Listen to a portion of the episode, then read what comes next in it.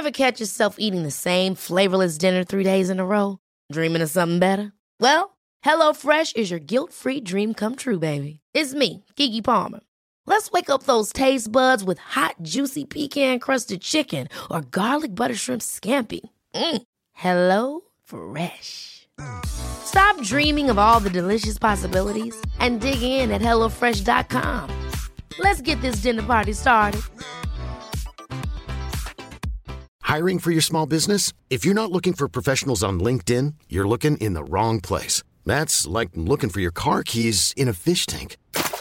LinkedIn helps you hire professionals you can't find anywhere else, even those who aren't actively searching for a new job but might be open to the perfect role. In a given month, over 70% of LinkedIn users don't even visit other leading job sites. So start looking in the right place. With LinkedIn, you can hire professionals like a professional. Post your free job on linkedin.com slash achieve today. Bonjour, c'est Jules Lavie pour Code Source, le podcast d'actualité du Parisien.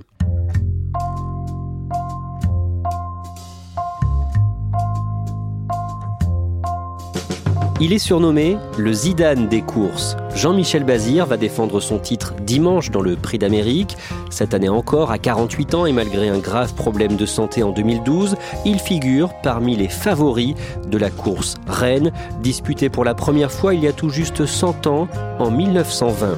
Portrait d'un immense champion avec deux journalistes du pôle hippique du Parisien, Julien Cellier et Romain Porret.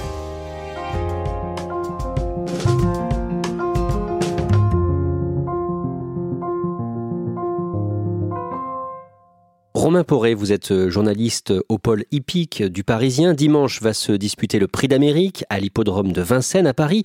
C'est quoi d'abord le Prix d'Amérique? Alors le Prix d'Amérique se dispute euh, chaque dernier dimanche de janvier sur l'hippodrome de Paris-Vincennes. Donc c'est le même lieu avec 40 000 personnes, des tribunes euh, chauffées à blanc et 18 chevaux qui s'affrontent sur la piste. Donc l'ambiance est euh, toujours très chaude malgré les températures qui sont régulièrement très fraîches à cette époque de l'année. On voit toujours des clubs de supporters qui sont aux couleurs de chaque concurrent. Donc c'est très coloré, il y a beaucoup d'ambiance, il y a beaucoup de bruit aussi. On entend un immense waouh, les clameurs des tribunes qui montent comme ça au premier passage des chevaux devant les tribunes, beaucoup d'encouragement et d'applaudissements. Et évidemment, dans la ligne droite, on n'entend plus le commentateur puisque tout le monde encourage son favori. Ça hurle de partout. Romain Poré, en plus d'être journaliste au Parisien, vous êtes driver amateur, vous avez été champion du monde 2010, amateur donc de attelés. Le attelés dont on parle aujourd'hui, présentez-nous cette discipline. Moi, je tente toujours la comparaison avec un pilote de Formule 1 qui conduit sa voiture. Les drivers de chevaux de course sont assis derrière les trotteurs et euh, les conduisent euh, du bout de leur rêne.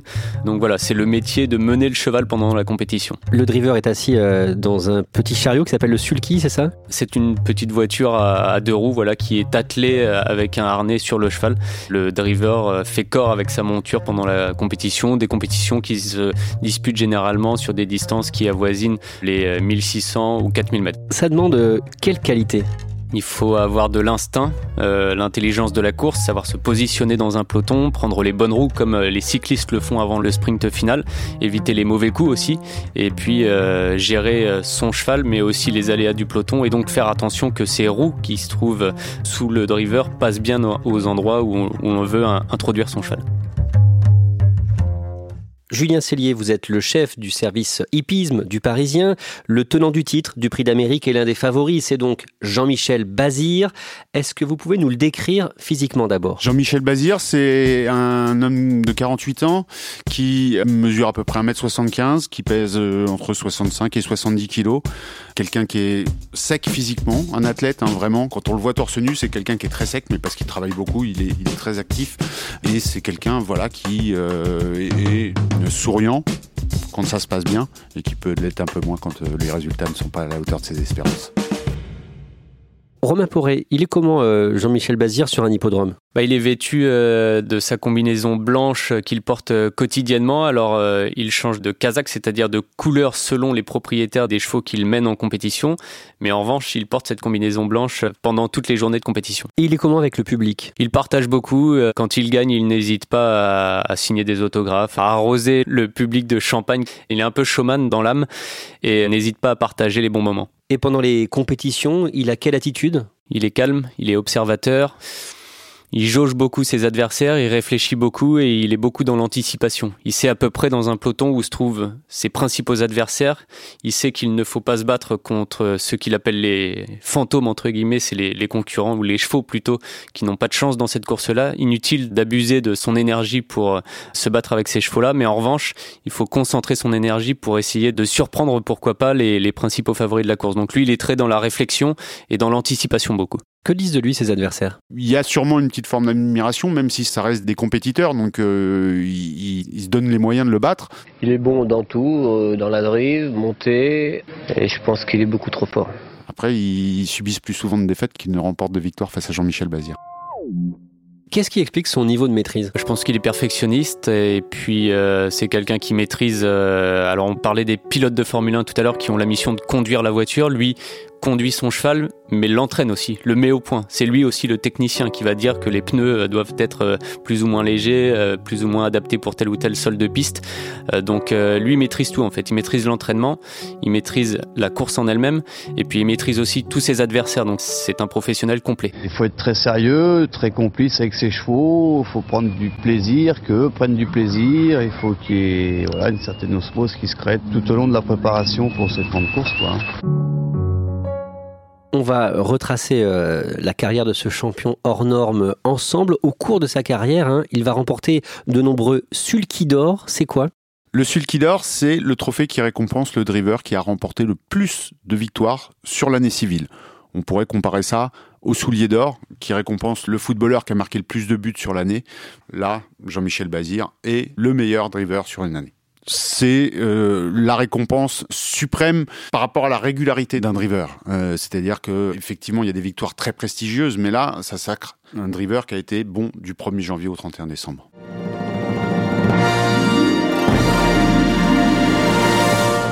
Romain Poré, Jean-Michel Bazir, né le 16 avril 1971 au Mans. À quoi ressemble son enfance? Bah, il est tout de suite euh, plongé dans le milieu des courses et euh, de l'entraînement puisque son papa Michel euh, est entraîneur. Alors c'est pas la star de l'entraînement à l'époque. Hein. Michel Bazir c'est quelqu'un qui entraîne quelques chevaux à la base et Jean-Michel le dit. Hein. Il dit moi j'ai vu mon père dans une chambre de lad d'employé d'une écurie et au début c'était la misère avec quelques chevaux. Donc il a commencé dans le dur. Il commence le sulky tôt bah, Au bout de quelques années, il côtoie les chevaux dès son plus jeune âge et monte sur un sulky avant même d'avoir ses 10 ans. Tout petit, à 7-8 ans déjà, il avait, ça dans la peau. Hein. Il a choisi son métier, hein. c'est pour moi qu'il l'ai pas forcé. Hein. La pratique est quasiment innée pour lui. Quand il a 13 ans, il a un accident grave. Il joue avec des cousins dans un grenier à foin et il tombe, ce qui lui vaut de se retrouver à l'hôpital où on va lui retirer un rein. Mais ça ne l'arrête pas et il décide de se former pour devenir jockey. Il intègre l'école des courses hippiques de Graigne dans la Manche. C'est l'un des cinq centres de formation de ce type en France.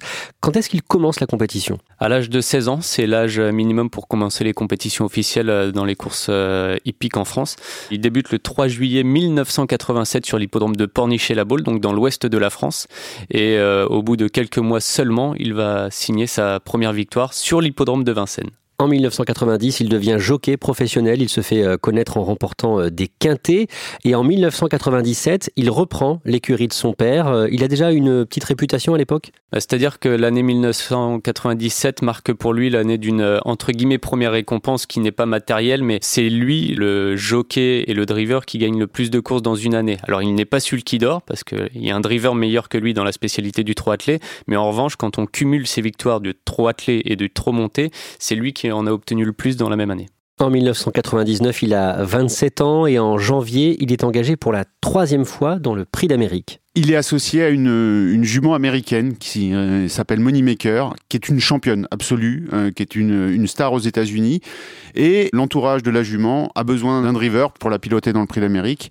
Et il s'avère que Jean-Michel Bazir, parmi les meilleurs drivers de la place de Paris, est disponible. On lui confie la drive de cette jument. Il drive en totale confiance et il remporte un succès ridicule de facilité. victoire du 17 Moneymaker, le 12 L'Obligo Diva sera deuxième, le 18 Défi de troisième, très très loin, le 16 Echo sera quatrième devant le 8 Sinus d'Odyssée. En 2004, il remporte à nouveau le prix d'Amérique. Là, ça a une saveur particulière puisque c'est sa première victoire euh, en tant qu'entraîneur. Donc, metteur au point, c'est son cheval avec Keza Fedo qu'il co-entraîne avec son père Michel qui euh, fait partie intégrante de l'écurie. Il est aux commandes aussi, donc c'est une double satisfaction de l'entraînement mais également du pilotage. Et euh, ce cheval-là demande beaucoup d'attention. Il a besoin d'être surentraîné pour bien performer pendant la compétition puisqu'il est un peu fainéant. Donc c'est un cheval particulier qui tient beaucoup à cœur à Jean-Michel Bazir et il le dit lui-même, c'est l'un de ses meilleurs souvenirs. Et alors justement, décrivez-nous ce souvenir, cette course. Il doit éviter quelques embûches pendant le parcours quand même, jouer un peu des coudes euh, dans le dernier kilomètre de l'épreuve, mais finalement avec sa malice et euh, son talent, Jean-Michel parvient à faire euh, la différence de se sortir de ses mauvais pas et donc le cheval se détache dans la phase finale et devance quelques-uns des autres favoris. Jean-Michel Bazir l'Amérique à la France. Il gagne relativement facilement et il manifeste sa joie d'une façon particulière après l'arrivée puisqu'il se penche en arrière sur son sulky et lève les deux jambes au ciel en, comme levé de la victoire. Dans les années qui suivent, il enchaîne euh, les victoires, mais en 2010, il perd son père. Oui, alors il était très proche de Michel, son papa, qui euh, travaillait quotidiennement à son côté. Et euh, donc Michel Bazir est victime d'un problème cardiaque. Il est encore assez jeune, il a 68 ans. Et donc Jean-Michel perd son principal repère dans la vie de tous les jours. Donc c'est une grosse perte pour lui et encore aujourd'hui, il en parle comme du chef de l'écurie, même s'il n'est plus là. Comment est-ce qu'il se remet dans les semaines ou les mois qui suivent? Il se remet en selle, il a jamais vraiment quitté la compétition ni l'entraînement, mais il est obligé de restructurer un peu son écurie et euh, de redonner les rênes de certains chevaux à, ses collègues. Un an plus tard, en février 2011, au départ d'une course à l'hippodrome de Vincennes, il se blesse. C'est au moment du départ. Jean-Michel euh, l'avoue euh, après coup, il, il, gère mal son départ. Il s'accroche avec un adversaire, son cheval réagit mal et part tout de suite au grand galop et Jean-Michel lui est déséquilibré de son sulky, c'est-à-dire qu'il tombe entre le cheval et euh, son sulky, s'accroche tant bien que mal à son sulky pour ne pas être au sol et donc, pendant quelques centaines de mètres, le cheval est au grand galop, mais Jean-Michel est euh, en train de, d'un côté, l'arrêter et de l'autre, de se maintenir sur son sulky. Et c'est à ce moment-là qu'il est euh, victime d'une double fracture tibia péronée, mais ne tombe pas de son sulky pour autant. Le cheval est au grand galop, il parvient à l'arrêter. Il grimace de douleur, donne tout de suite euh, son cheval une fois qu'il est stoppé à quelqu'un d'autre et euh, quitte la piste sur une civière. Comment est-ce qu'il réagit? Bah, C'est évidemment un coup dur parce que c'est la première euh, blessure sérieuse dans le cadre de son activité professionnelle. C'est la première fois que je suis arrêté aussi longtemps. Maintenant, je suis obligé de le prendre bien. Si je le vis mal, je suis idiot parce que c'est qu'une jambe cassée. Une jambe cassée, c'est trois mois. Bon, si ça se passe vraiment mal, c'est six mois.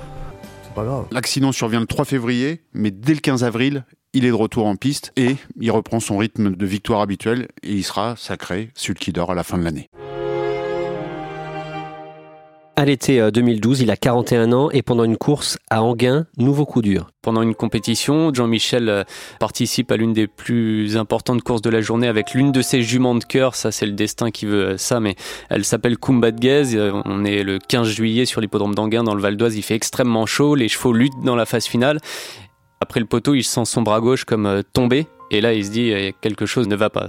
Alors il parvient encore à rentrer aux écuries avec sa jument, mais il sent que ça se passe mal et c'est euh, à son retour au vestiaire des drivers que ses collègues drivers le voient en difficulté, ils ne le comprennent pas vraiment et son élocution, voilà, c'est imparfait, là il y a un problème. Il est victime d'un AVC et il prend la direction de l'hôpital. Il est donc transféré à l'hôpital et dans son lit, il se dit qui va ralentir. Il a très vite conscience de la gravité de la situation et fait la confidence à ses enfants que peut-être il ne pourra jamais remonter dans un sulky et que dès lors sa vie va changer et leur vie aussi va changer nécessairement. Mais il se donne les moyens de recouvrer une grande partie de ses capacités. Qu'est-ce qui se passe ensuite? Ensuite, il revient moins de trois mois après son AVC. Il est de retour à la compétition, ce qui peut paraître euh, assez incroyable hein, pour quiconque a le cas d'un AVC dans son entourage. C'est une vitesse de récupération absolument extraordinaire. Et puis, il repart à l'assaut des victoires. Et donc il reprend la compétition. Comment est-ce qu'il est à ce moment-là, ne serait-ce que physiquement? Physiquement, euh, il n'a pas changé. Hein. Il est toujours vêtu de sa combinaison blanche qu'il caractérise lorsqu'il euh, prend part à la compétition. Alors il revient en piste, c'est le 20 octobre 2012 sur l'hippodrome de Mêlée du Maine, donc en Mayenne. Euh, ce jour-là, quelques courses de poney sont organisées et la première course à laquelle il va prendre part, en fait, c'est une course de poney, mais c'est pour le spectacle. Et ensuite, euh, il a une course officielle où il doit driver l'un des chevaux de son écurie pour euh, reprendre un nouveau départ, entre guillemets. La maladie ne l'a pas changé, toujours concentré pour être performant.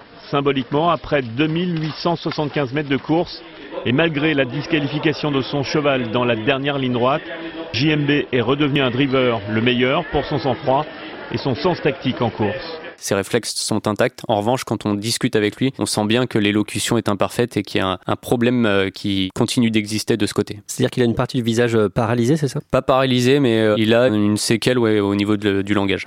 Il fallait démarrer un jour. Là, c'était l'occasion, un choix difficile. Donc ça, ça m'a permis de juger un peu mes compétences actuelles.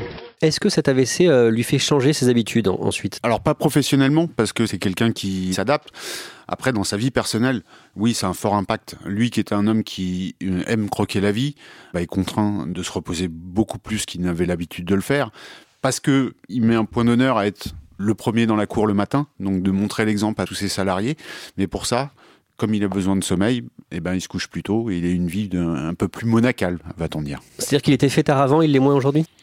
Oui, c'était quelqu'un qui mordait la vie à pleines dents. Ce qui ne veut pas dire qu'il était dans l'excès tous les jours, loin de là, mais qui savait prendre des moments pour lui, pour ses amis, des moments de partage qu'il apprécie tout particulièrement. Avec sa, euh, une garde rapprochée entre guillemets, il a un cercle d'amis avec lesquels il aime bien passer des bons moments, mais des moments qui se font plus rares aujourd'hui. Qu'est-ce qui se passe pour lui dans les mois qui suivent bah, L'année 2012, c'est l'année de son AVC. Il est arrêté donc trois mois écarté de la compétition. Il ne participe à aucune course pendant 97 jours. Malgré ça, l'année se termine plutôt bien pour lui puisqu'il retrouve rapidement la compétition. Déjà quelques jours seulement après son retour, euh, il retrouve rapidement le chemin du succès. Et euh, l'année 2012, c'est l'année aussi pour lui d'un nouveau sulky d'or, c'est-à-dire qu'il parvient, malgré son absence, à gagner le plus de courses dans l'année en France par rapport à d'autres drivers, ce qui est euh, assez exceptionnel. Julien Sellier, dans les euh, années qui suivent, euh, il domine à nouveau sa discipline. Oui, et il collectionne les titres, les grandes victoires. Il est redevenu le patron du peloton français. Vous qui suivez ça euh, semaine après semaine, ça vous fait quoi quand vous parlez avec lui de voir qu'il reste au sommet comme ça malgré ce coup dur, cet AVC On a la conscience qu'en dépit de tous les accidents que la vie lui a mis sur son chemin, bah c'est un génie tout simplement parce que c'est quelqu'un qui est meilleur que les autres, très clairement. Il n'a rien perdu de son talent, c'est ça qui est extraordinaire. Un AVC, on sait que ça peut diminuer les gens mais lui, son talent est absolument intact. Et son palmarès est incroyable. C'est tout simplement 20 sulky c'est-à-dire que pendant 20 ans, il a été le meilleur dans sa profession. C'est quand même inédit dans le sport, y compris dans les courses hippiques. Plus de 6000 victoires, 4 prix d'Amérique comme driver. C'est du jamais vu. Le 7 juillet 2018, il annonce que euh, le sulky n'est plus vraiment important pour lui. Parce que dans cette logique de ralentir un petit peu, d'adapter son rythme de travail à, sa vie, il annonce que ce n'est pas une priorité.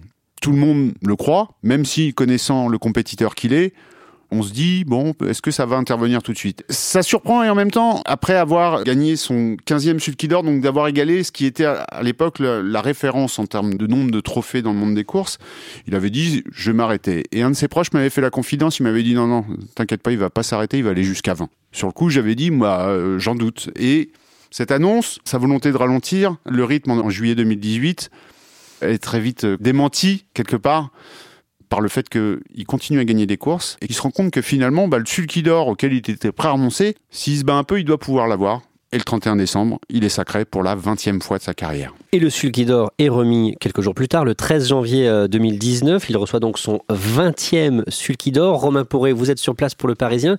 Décrivez-nous cette scène. C'est au cours d'un après-midi de course sur l'hippodrome de Paris-Vincennes. Et là, il y a une cérémonie spéciale étant donné le nombre de récompenses euh, obtenues par Jean-Michel qui est mise sur pied. Alors, on, a aussi bien les organisateurs que ses euh, collègues drivers qui viennent l'applaudir, le public avec lequel Jean-Michel a un lien très particulier. Il, il est très ému, il remercie beaucoup, il a évidemment le sourire euh, jusqu'aux oreilles, mais il est très reconnaissant du travail accompli aussi bien par ses proches qui travaillent dans son écurie que par les autres entraîneurs qui lui ont confié des chevaux capables de gagner. Donc voilà, c'est lui évidemment qui est mis en avant. Alors il fait évidemment l'unanimité dans le microcosme, ou quasiment, euh, mais euh, on sent bien qu'il y a beaucoup d'émotions à ce moment-là. Il applaudit en même temps que la foule et il a les yeux un petit peu mouillés.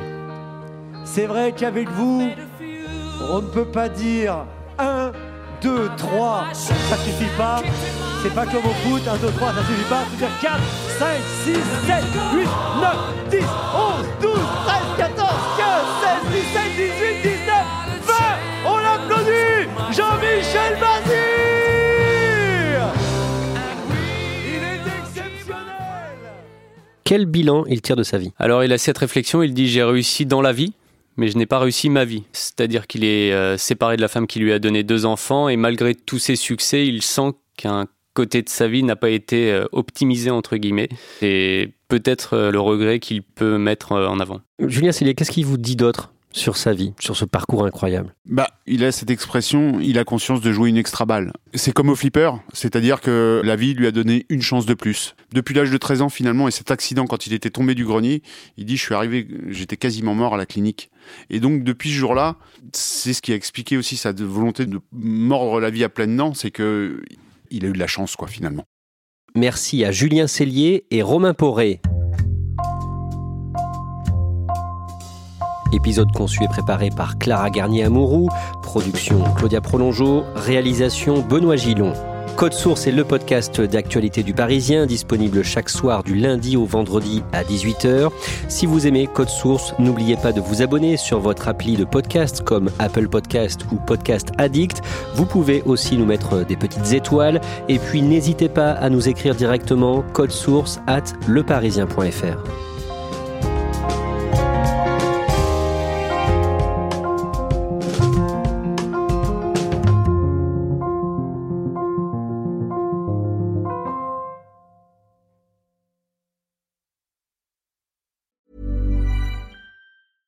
Ever catch yourself eating the same flavorless dinner three days in a row?